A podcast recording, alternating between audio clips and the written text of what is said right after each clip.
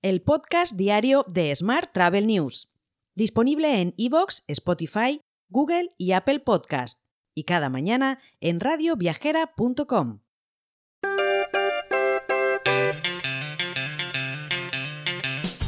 Saludos y bienvenidos, bienvenidas al podcast diario de Smart Travel News. Yo soy Juan Daniel Núñez y esta es la actualidad turística del día. España lidera la lista de los países más sostenibles para viajar en 2024, seguida de Chile, Argentina o Groenlandia, según la clasificación Best in Travel 2024 elaborada por Lonely Planet, que celebra ahora su 50 aniversario. Mientras, el número de profesionales españoles que se desplazan al extranjero para desarrollar su actividad profesional ha experimentado un notable incremento. En concreto, entre el primer trimestre de 2022 y el de este año, este tipo de viajes han aumentado un 21% según datos del INE, más de 500.000 viajes por trabajo en tan solo el primer trimestre de este año. Más temas.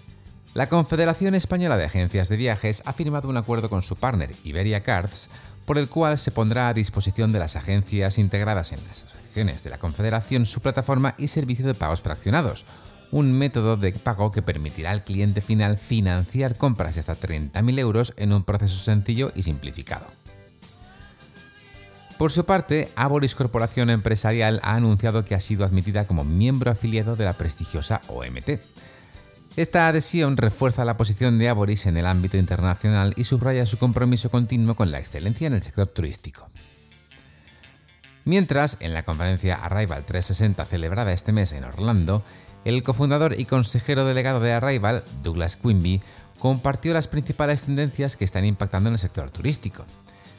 Entre ellas se muestra que el viajero realiza una media de 7 experiencias por vacaciones, mientras que TikTok ha superado a Instagram y Facebook como canal de inspiración y reserva de experiencias para los jóvenes de 18 a 34 años. Hoy también te cuento que la nueva filial del grupo Lufthansa, City Airlines, comenzará a volar en el verano de 2024 tras haber recibido su certificado de operador aéreo el pasado mes de junio por parte de la Autoridad Federal de Aviación Alemana. La aerolínea, fundada en 2023, volará desde los hubs aeroportuarios de Múnich y Frankfurt y operará también vuelos de conexión para Lufthansa.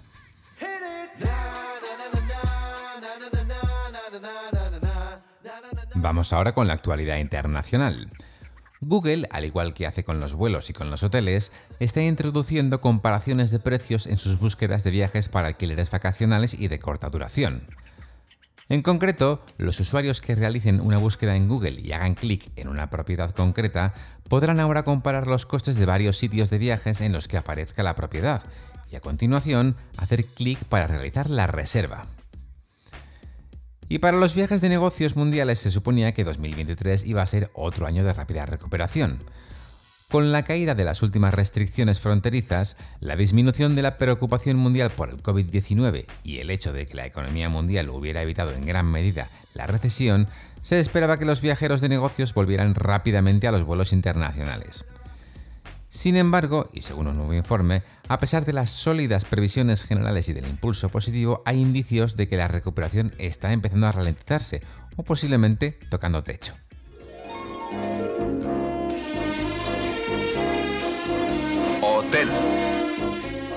Y terminamos con la actualidad hotelera. Hotelverse y Mirai han anunciado la integración completa de sus soluciones. El objetivo es democratizar el acceso a la tecnología hotelera y ayudar a los hoteles a construir una propuesta de valor que les diferencie de sus competidores y de otros canales de reserva, misión que comparten ambas compañías.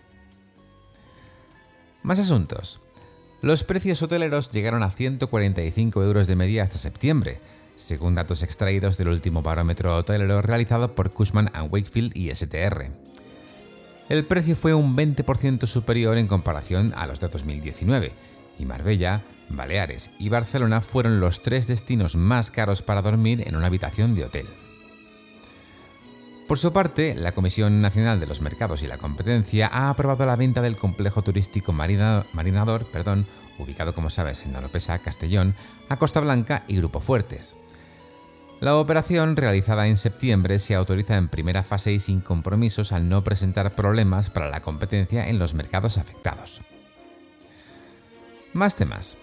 U-Music Hotel Madrid ha firmado una alianza con Civitatis para completar la experiencia de sus huéspedes, añadiendo valor a su viaje con las más de 140 actividades de Civitatis en Madrid.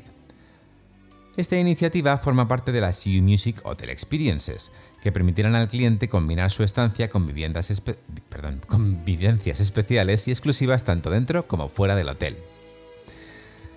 Y por último, te cuento que Mindon Hotels ha anunciado el lanzamiento de su primera propiedad en Finlandia, concretamente el hotel de 5 estrellas NH Collection Helsinki Grand Hansa, como parte de sus planes de expansión en esa región. El establecimiento, formado por dos edificios históricos, se encuentra actualmente en construcción en colaboración con ILVA y su apertura está prevista para el primer trimestre de 2024. Te dejo con esta noticia. Mañana, como siempre, más actualidad turística. Hasta entonces, muy feliz jueves.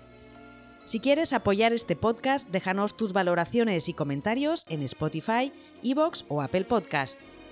Recuerda que puedes suscribirte a nuestra newsletter diaria entrando en smarttravel.news en la sección Suscríbete. También puedes recibir un mensaje con este podcast y los titulares del día directamente en tu WhatsApp.